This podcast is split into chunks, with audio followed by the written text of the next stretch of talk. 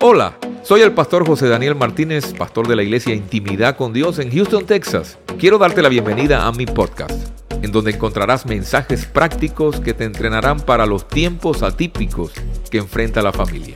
Disfruta el mensaje de hoy.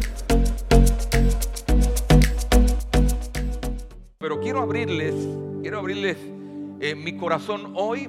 Esta palabra, esta palabra que Dios nos tiene es una palabra que muchos de ustedes les va a posicionar. Porque muchas veces en la vida queremos puertas abiertas, pero caminamos con almas fragmentadas. Y las iglesias están llenas de gente que va asiduamente, de creyentes en Dios, pero que viven con sus almas rotas, almas fragmentadas. Cuando un alma está fragmentada, es, como este vaso. Más adelante le voy, a, le voy a especificar un poquito mejor, pero vamos a leer en el libro de Primera de Samuel, en el capítulo número 13, verso 22. El tema de hoy se titula Mentes, que diga, puertas abiertas, diga conmigo, puertas abiertas, almas fragmentadas. Diga conmigo otra vez, puertas abiertas, almas fragmentadas. Las puertas muchas veces nosotros estamos pidiéndole a Dios que nos abra las puertas. Pero ¿qué tal si yo le diría, ya esas puertas están abiertas? Muchos de ustedes caminamos con puertas abiertas, pero por tener el alma fragmentada no, no podemos entrar a lo nuevo que Dios tiene para nosotros. Primera de Samuel capítulo 13, verso 22 dice, y sucedió que en el día de la batalla no había espada ni lanza en mano de ninguna de la gente que estaba con Saúl y, y Jonatán, pero sí las había en las manos de Saúl y de su hijo Jonatán. Estoy hablando de un rey llamado Saúl, el rey de Israel, el rey que por cierto no lo puso, eh, no lo puso Dios, lo puso el hombre. Y estamos hablando de su hijo. Pero lo que me llama la atención que en los días de la batalla no había nadie en el pueblo o en el ejército o en el, en el pueblo de Israel que tuviera armas. Y yo, me llama la atención porque Dios tiene una promesa que dice que ninguna arma forjada contra ti prosperará. ¿Cuántos pueden decir, cuántos pueden decirla en esta mañana? Pero eso no me exime de que yo tenga mis armas preparadas para la batalla. Todos los días estamos enfrentando luchas allá afuera, luchas, batallas, circunstancias. La vida es una batalla. Cuando usted crea que la batalla se va a, terminar, es porque ya usted está a punto de morirse. Cuando usted se muera ya no va a tener batallas. Pero mientras usted esté vivo, usted va a tener batallas. Batallas en la familia, batallas en, el área emocional, batallas con las finanzas, batallas en, la, en problemas con la familia, con, con relaciones. Usted va a enfrentar batallas, desafíos de salud pero ¿dónde están tus armas? Te preguntaría hoy. ¿Dónde están las armas de, una, de un pueblo que se llama o se dice ser el pueblo escogido de Dios? Pero muchas veces estamos viviendo a la defensiva en la vida.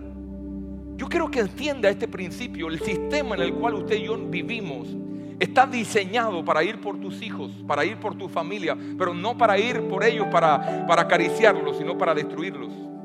Las ideologías que se están levantando hoy son armas que vienen a minar tu casa, tu familia, van por tus hijos y tú pensando, mis hijos están felices de la vida en la escuela, pero muchas veces a tus hijos en la escuela le están penetrando ideologías que después vienen a tu casa cambiados y tú dices, ¿cómo pasó esto? Ay, pero ese no es el hijo que yo tenía, porque alguien se adelantó y te golpeó. Alguien se adelantó y te robó tu familia. Y yo quiero decirle, eso es una maldición. Una de las, maldiciones del libro de Deuteronomio es que tus hijos y tu familia serán llevados cautivos. Y muchas veces vivimos familias donde sus hijos están cautivos de la droga, del alcoholismo, de la depresión, de la separación, del divorcio, hijos divorciados. Nadie quiere tener hijos divorciados y nietos regados por ahí. Pero muchos de ustedes están viviendo muchas veces la fragmentación de la familia cuando no es normal que usted viva con una familia fragmentada. Y el sistema está diseñado. Yo no sé si usted se da cuenta, pero las películas están bañadas de algo que se llama misticismo.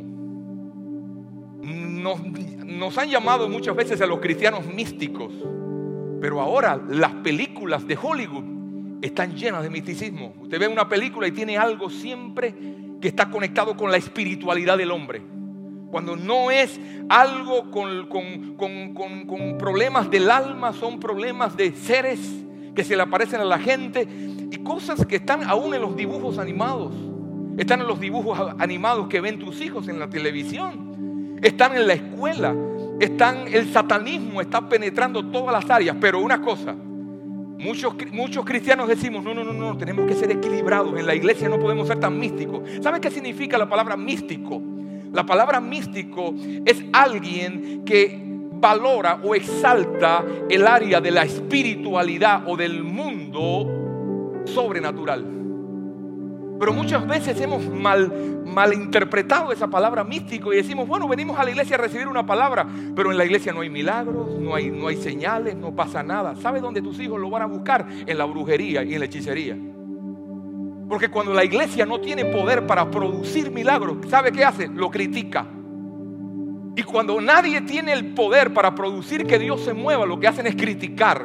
Pero yo quiero que usted entienda esto. Usted está aquí hoy para recibir que Dios le va a entrar una nueva temporada para tus hijos, para tu casa y para tu familia. Una iglesia naturalizada Dios no viene a buscar. Dios viene a buscar una iglesia apoderada por el poder del Espíritu. Porque él, se fue y dejó una iglesia empoderada y él regresa por una iglesia empoderada. Él no, iglesia, él no regresa por una iglesia fría, muerta y secularizada. Jesús viene por una iglesia igualmente como Él la dejó. Él la dejó. ¿Y cómo la dejó? Leas el libro de los Hechos. Y si no lo entiende, léalo otra vez, dos, tres veces. Esa es la iglesia que Jesús dejó. Y esa iglesia viene por ella. Y todo lo que no se parezca a la iglesia del libro de los Hechos está mal. Ay, pastor, yo creo. Bueno, es el modelo de la iglesia. Y cuando usted trata de reemplazar, naturalizando a Dios, usted está en problema. Y el problema va a empezar por tu casa y por tu familia. Porque tus hijos no necesitan a un Dios histórico. Tus hijos necesitan a un Dios sobrenatural. Hoy los brujos están mirando, minando Hollywood. Los brujos están minando Disney World. La brujería, la hechicería, el satanismo están mirando todos esos lugares y nosotros, bueno, venimos a la iglesia a escuchar una palabra que me, que me da propósito y que me, que me estimula el alma y que me inspira. Usted no viene aquí para estimular el alma, usted viene aquí para proyectar su llamado y su propósito en Dios. Yo no, usted no viene aquí para que lo estén motivando. Usted, necesita, usted no necesita un, un motivador, usted necesita un mentor que le diga esto está mal y tiene que arreglarlo. No. El mundo de hoy está buscando motivadores, pero la iglesia no necesita motivadores. La iglesia necesita de mentores que te digan, tu vida, tu familia puede estar mejor que como está. No que te digas, no, eres, eres el, el, mejor, eres, todo te va a salir bien. Yo le voy a decir a usted, si usted no hace arreglo en muchas de las áreas de su vida, muchas cosas le van a salir mal. Y no es que yo sea un pájaro de mal agüero, sino que dice la palabra que todo lo que el hombre sembrar, eso también va a recoger. Te demorarás un mes, dos meses, tres años, diez años, pero de que vas a recoger tu cosecha, la recoges. Primero de Samuel dice que el pueblo estaba desarmado. Pero aconteció que un día que Jonathan, hijo de Saúl, dijo al criado que le traía las armas, ven y pasemos a la guarnición de los filisteos que está al otro lado. Pero no se lo hizo saber a su padre. ¿Sabe por qué? Porque su padre estaba amedrentado. Saúl nunca pidió ser rey. A él lo pusieron por ser una persona opuesta, apuesta, por ser una persona bien parecida, por ser modelo de Hollywood. El pueblo dijo, necesitamos un rey, pues ahí, ahí tenemos ahora Prince. y lo, lo pusieron, pero él nunca pidió ser un rey. Por tanto, nunca, nunca actuó como un rey. Porque su inseguridad impidió alcanzar el destino que Dios tenía para él. En otras palabras, Saúl era un hombre que vivía con su alma fragmentada. Y en toda la historia del, pueblo de Israel vemos a un rey que nunca estuvo en el lugar donde tenía que estar, así como muchos hombres no están en el lugar donde tienen que estar en la familia, en su espiritualidad. Como muchas familias están desintegradas. ¿Sabe por qué? Porque Saúl era un hombre que tenía una fragmentación en su alma. ¿Sabes algo? Los traumas. ¿Qué cosa es fragmentación del alma? La fragmentación del alma ocurre incluso en creyentes, en cristianos evangélicos, los que llenan los templos los domingos, muchas veces vienen con su alma que vienen, vienen con su alma fragmentada. La gente que dice creer en Dios, pero no sale adelante, no puede tener resultados. ¿Sabe por, qué? Porque tu alma está, está fragmentada. Un alma fragmentada es como este vaso. que muchas veces algunos lo usan y lo desechan. Tal vez algún momento de tu vida sentiste que alguien te usó y te desechó. Y eso sabe que produjo una, una fragmentación en tu alma. Tal vez en alguna etapa de tu vida, en la niñez, sufriste un trauma. Y una mala noticia, por ejemplo, una mala noticia de un doctor que te diga, tienes cáncer, te quedan seis meses de vida. Eso es un trauma que viene a fragmentar nuestra alma. Y ese vaso que un día tuvo un diseño, de pronto comienza a romperse. Eventos en nuestra vida, tragedias que vivimos, desilusiones, amarguras, traiciones. La religión te, muchas veces te desilusionó y eso fragmentó tu alma. Dijiste, no quiero saber más de una iglesia. No vuelvo más a confiar en nadie. ¿Por qué? Porque eso trajo una fragmentación en tu alma que no puede contener lo nuevo que Dios quiere poner en tu vida. Y así van pasando los años y vivimos. Y cuando tenemos, tenemos ya 40, 50 años, somos gente con almas fragmentadas. Abusos, cuando alguien lo abusaron cuando era un chico, una chica joven, una muchacha joven, prácticas de pecado continuas, desobediencias a Dios van fragmentando el alma. Porque eso va directo a tu alma. Y muchas veces vivimos en un mundo donde se ocupa mucho de la espiritualidad de la gente nos ocupamos del cuerpo, nos ocupamos del espíritu. Hay lugares donde te ayudan a realzar tu espiritualidad, pero no hay lugares donde te enseñan a transformar el alma. Usted y yo somos un espíritu que vive en un cuerpo y que tiene un alma. Pero cuando usted viene a Cristo, sabe lo que sucede en cada una de estas tres fases de su vida. Su cuerpo, en primer lugar, su espíritu es renacido en Dios. Usted renace de nuevo. Pero su alma no. Su alma sigue fragmentada muchas veces. Cuando usted viene a Cristo, su cuerpo entonces es sometido a la obediencia a Cristo. Pero el alma, el alma está, sigue rota. Por eso he visto muchos cristianos que conocen a Dios, que aman a Dios, pero hay, hay cosas en su vida que están mal. Y, y dicen, pero ¿por qué si yo soy bueno, por qué me pasan cosas malas? ¿Por qué si yo no le hago daño a nadie? ¿Por qué no puedo ser feliz? Me dijeron en la iglesia que si recibía a Cristo iba a ser feliz, pero no soy feliz todavía. Hay algo que me falta. La fragmentación del alma es una sensación de vacío, de tristeza que carga el ser humano por dentro. Como si hubiéramos perdido parte de nuestra alma o parte de nosotros mismos y nunca más podemos encontrarla. Hay gente que se siente perdido dentro de ellos mismos. Y un alma fragmentada no permite conquistar ni permite ver a Dios en nuestras vidas. Por eso usted ve gente que quiere recibir y no puede. Viene a la iglesia, los demás celebrando y otros parecen ventiladores rusos mirándose. Porque no pueden recibir. No los juzgo porque yo un día estuve así.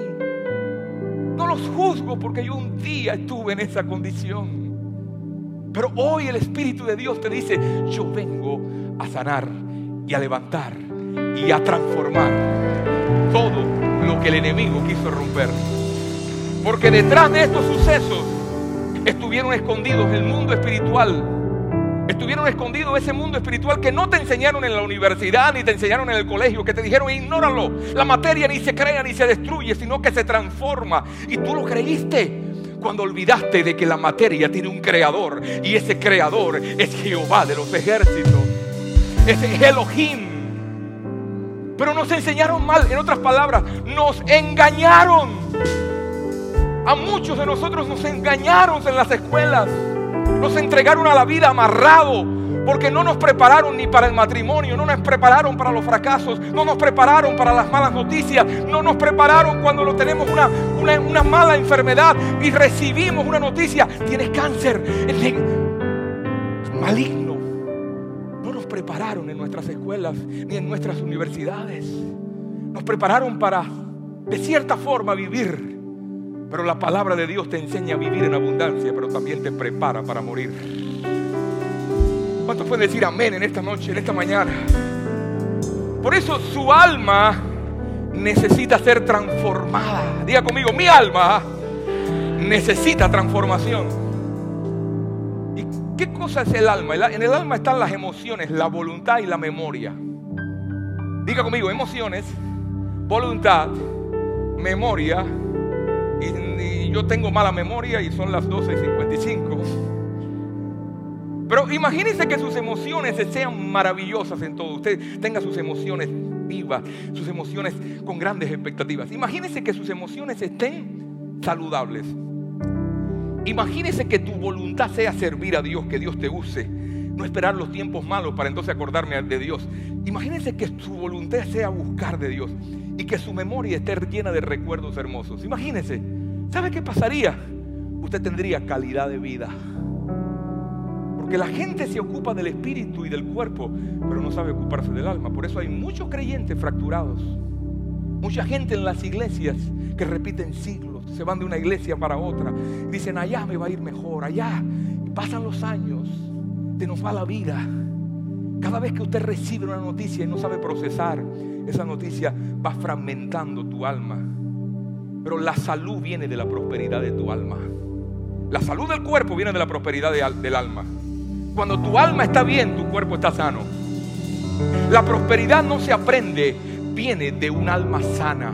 Usted puede pasar cursos de prosperidad, puede, puede ir a consejeros, puede ir a consejeros financieros, te pueden aconsejar, mira, se, prospera así, pero usted no va a prosperar. Hay mucha gente frustrada en estos tiempos porque has escuchado aún la teología o la, o la, si se le llama así, la, teología de la prosperidad. Y ni eso te ha, te ha hecho prosperar. Porque no es una teología, la prosperidad no es una teología. La prosperidad es cuando tu alma está sana, todo tu cuerpo está sano. Y tú vas a prosperar en todo, en todo, en todo. Pero si tú no tienes, por ejemplo, ¿cómo le puedo entender esto? Cuando alguien no tiene un alma en paz, su vida se le convierte en un desastre. Yo he conocido millonarios, multimillonarios, gente que tiene mucho dinero, pero le voy a decir, los índices de mayor depresión y los índices de mayor suicidio no están en la gente que no tiene dinero, sino está en Hollywood. Los, índices de gente deprimida y que se quita la vida no están en gente en la, clase media, están en la clase alta y la, la mega alta. ¿Sabe por qué? Porque tienen dinero, tienen cosas, la vida lo enredó en las cosas, pero como no tienen un alma en paz, todo lo que tienen le sabe amargo. Su vida, en otras palabras, se convierte en una chancleta.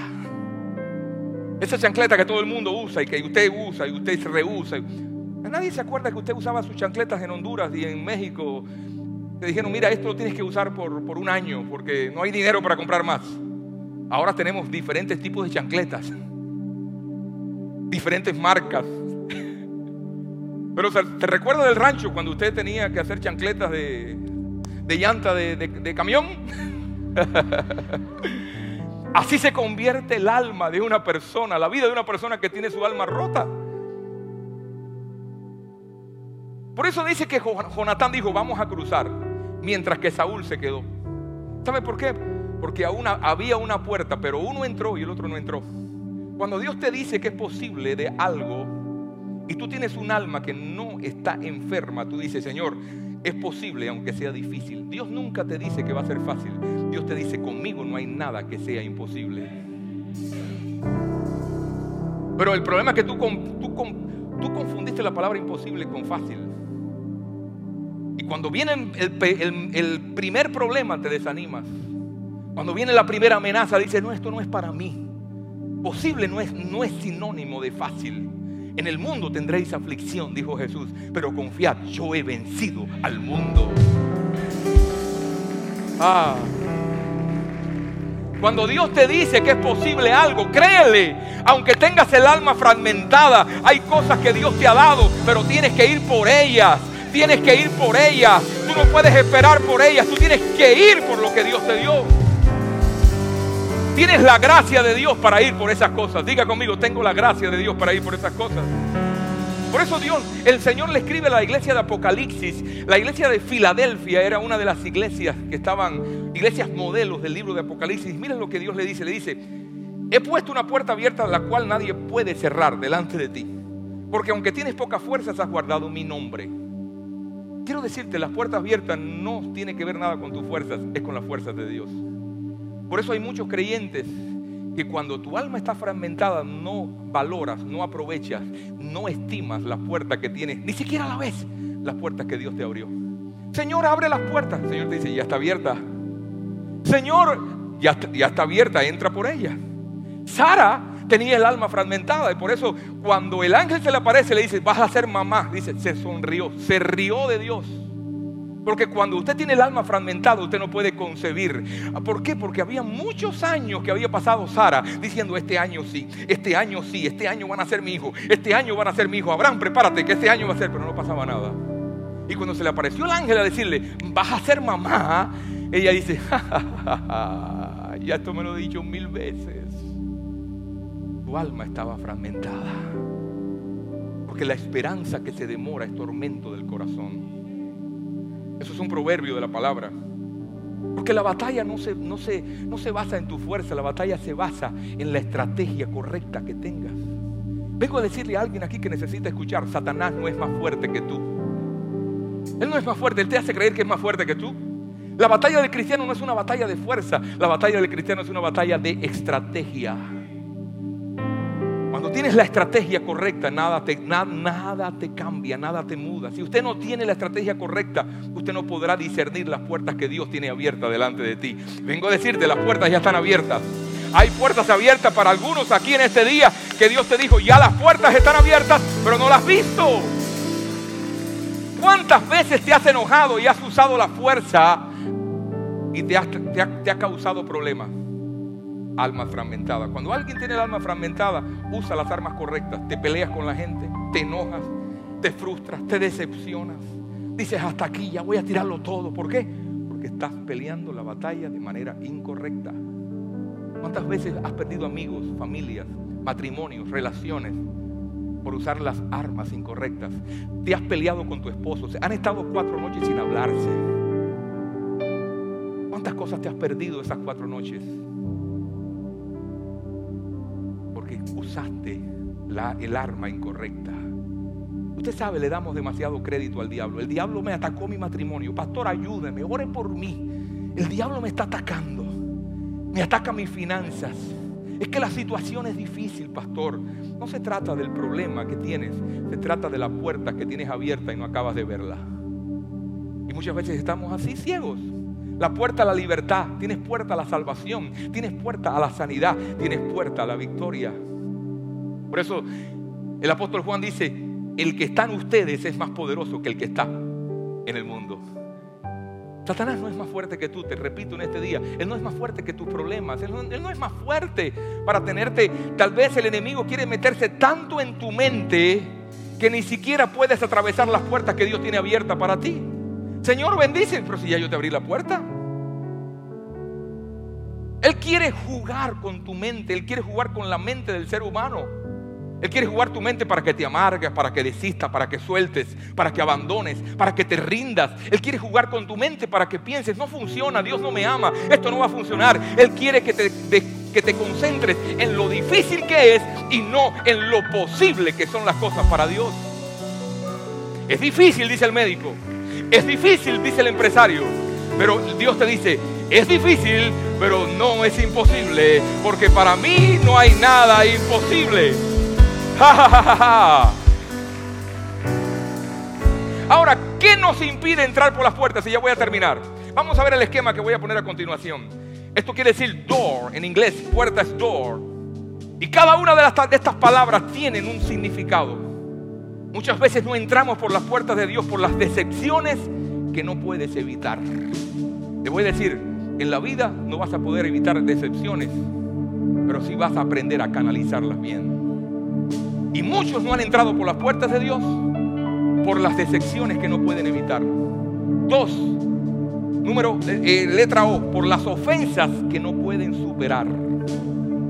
¿Estás trabado en alguna ofensa ahora que te hace mirar a alguien mal? Te hace mirar mal a la suegra, mal al jefe. No, al jefe seguro que lo vas a tratar bien, porque es el que te paga.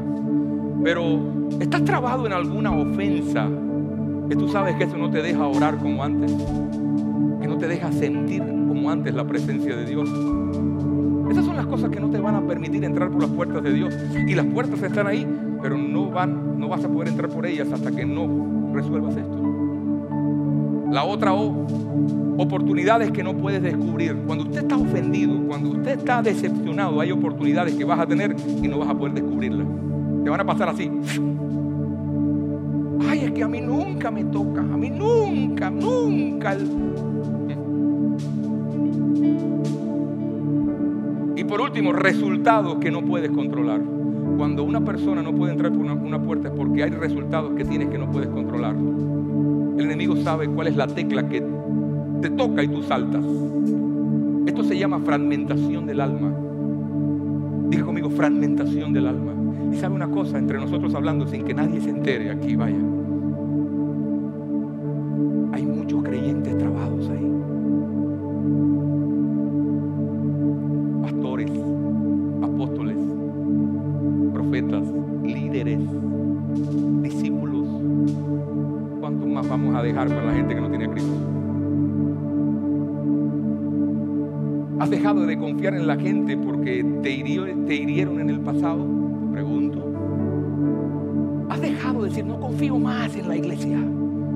te hirió?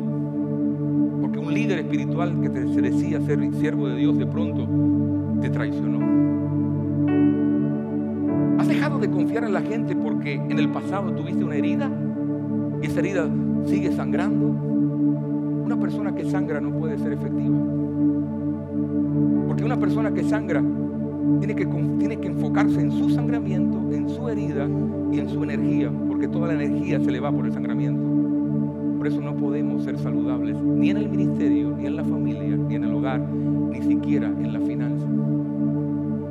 Por eso las heridas hay que trabajarlas rápido. Por eso las ofensas hay que trabajarlas rápido. Usted no puede dejarla pasar matrimonios que están aquí, no estén dos, tres noches sin hablarse. Pónganse, pónganse a resolver el asunto, porque después vas a terminar perdiendo cosas. Porque lo primero que te hace el enemigo es quitarte tu relación con Dios y después se, manifiesta en las cosas. Cuando la relación con Dios se daña, las cosas se comienzan a perder. ¿Para cuál? has estado parado frente a una puerta que el enemigo no quiere dejarte entrar porque estás intranquilo, porque no puedes enfocarte a la puerta que está. Yo quiero, yo quiero que usted entienda esto. Para cualquier cosa significativa en la vida, va a haber un enemigo significativo que se va a levantar para no dejarte entrar. Como pastor tengo que estar bien apercibido de esas cosas que se puedan poner en mi camino para no dejarme entrar a lo nuevo que Dios tiene para. Porque si yo no entro, usted no entra. Porque Dios nos ha puesto acá como, como pastores para guiar al pueblo a entrar. Y si yo me amargo, si yo me desenfoco, si yo pongo mi mirada en el hombre, si yo pongo mi mirada en lo que me dijeron, en lo que me hicieron, en lo que hablaron de mí, ¿usted cree que yo pueda llevarlos ustedes a pastos frescos? No puedo. Le voy a ministrar mi amargura, le voy a administrar mi dolor, le voy a administrar mi frustración. Por eso todos los días yo tengo que ir a la presencia del Señor y decirle, Señor, yo quiero entrar y ver la tierra prometida que tú me has dado. Ah. Termino con esto. Jonathan entrando, el papá amedrentado. Jonathan tomando las puertas de los enemigos, el papá trancado. Él dice que, miren, miren lo que dice aquí, primera de Samuel 14, 2 dice, Saúl estaba sentado debajo de un árbol de granados en Migrón, a las afueras de Gibea lo acompañaban alrededor de 600 hombres. Mi pregunta es, ¿qué hacía el rey mientras su hijo estaba peleando? ¿Qué hacía el rey con 600 hombres debajo de una mata de granados, de un árbol de granados? ¿Qué hacía esa belleza debajo de ese árbol? ¿Qué hacía esa criatura mientras el hijo estaba peleando? Cuando la Biblia habla de árbol de granado, me llama la atención, porque cuando Israel salió de Egipto, en Egipto no había granados. En Egipto no había ese tipo de árbol. Si usted se encuentra, si usted se recuerda cuando el pueblo de Israel entró a la tierra prometida y los espías entraron, ¿qué fue lo primero que encontraron y salieron en sus hombros? Dice que sacaron racimos de uvas y frutas del granado. Ese era el testimonio del fruto de la tierra, de la promesa que Dios le había dado. Ahora entró el pueblo y Saúl estaba recostado debajo de una, un árbol de granado. ¿Qué representa eso? El granado representa lo que un día para Israel fue promesa, fue, pero que se, se materializó en una bendición. Entonces, ¿dónde estaba recostado Saúl? Debajo de una promesa. Cuando Dios le estaba diciendo, sí, esta promesa se cumplió, pero hay más para tu vida. Esta promesa se cumplió, pero vas a poseer. Te llamo a poseer, a poseer las puertas de tus enemigos. Te, llamo a seguir extendiendo tu territorio. ¿Qué tú haces metido debajo de una promesa cuando hay más de Dios para ti? Y muchas veces nos acomodamos a las bendiciones que Dios nos ha dado, porque cuando yo veía la vida de muchos de ustedes, muchos de ustedes no son los mismos cuando llegaron a esta iglesia que ahora. Muchos de ustedes llegaron en- enfermos, con diagnósticos, con crisis, con depresión, con ataduras, con cáncer, con cosas raras que se, de- se- se desataron, pero en este lugar, en este lugar Dios te bendijo, en este lugar Dios te dio tu casa, en esta casa se abrieron los cielos a favor tuyo. Es que te olvidaste de eso. Es que te olvidaste que viniste aquí herido, marcado por, por el pasado, decepcionado de la religión. Es que te olvidaste de lo que el enemigo había hecho contigo durante años. Y ahora, Señor, abre una puerta, abre una puerta, abre una puerta. El Señor te dijo, ya está abierta. Pero tu alma fragmentada y herida del pasado no te deja entrar a lo nuevo que Dios tiene para ti. Oh, yo vengo a decirle en este día, 2022 va a ser un año muy diferente al 2021 para acá. Iglesia no vamos a hacer lo mismo. Dios nos va a seguir extendiendo territorios. Ya no cabemos aquí, pero yo no sé que si vamos a tener que seguir llenando esto de sillas acá. Pero sí lo que sabemos la tenemos clara. Vamos a tomar esta ciudad para Cristo. Vamos a regresar a la familia, al diseño original que Dios le dio. Si usted está buscando una iglesia religiosa, de hecho le digo desde ahora, se equivocó de lugar. Lo siento, no quiero que siga yendo domingo tras domingo para decepcionarse ya al quinto domingo. Miren, no está en una iglesia religiosa. Si lo que busca es religión, yo creo que no es el lugar correcto. Pero si lo que busca es ver a un Dios sobrenatural, a un Dios que tus hijos puedan ver que funciona. Hay pastores que a mí no me enseñaron así. La iglesia tenía que tener una cruz en la punta y tenía que tener velas a los lados. Olvídese, eso es religión. Los métodos cambian. Lo que nunca puede cambiar es la verdad y los principios. Los métodos siempre están cambiando. La música de ahora no es la misma música que había hace 20 años atrás. A mí me echaron de una iglesia una vez porque, porque comencé a tocar una pandereta. El pastor me decía, no, en el cielo no hay pandereta.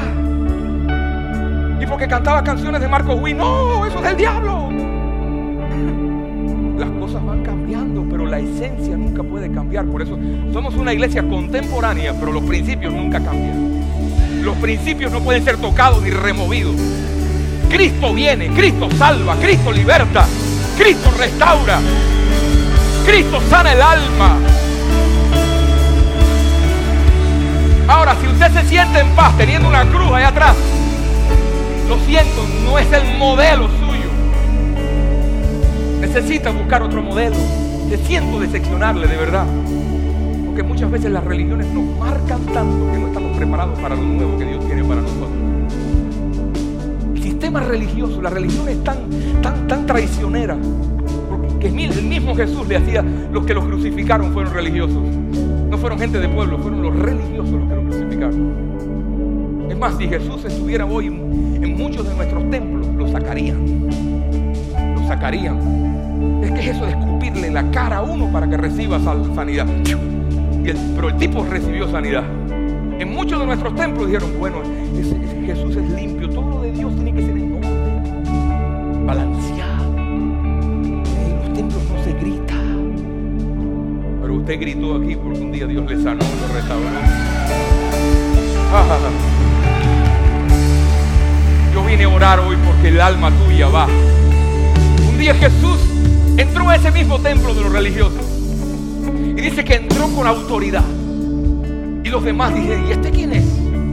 Y él se levantó y abrió la Torah.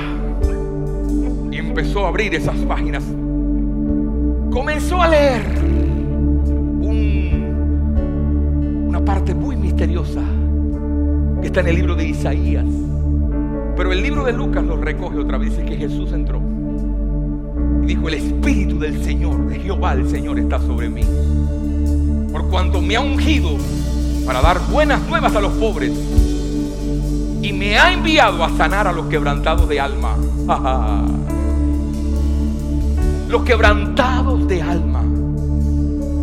Yo quiero decirle acá, el Señor está aquí para, para, para sanar a los quebrantados de alma. Él va a, poner, va a coger todos esos pedazos, todos esos pedazos, si es necesario, Él lo va a tomar. Va a tomar tiempo si te dejas. Si te dejas, Él va a comenzar a poner cada cosa en su lugar.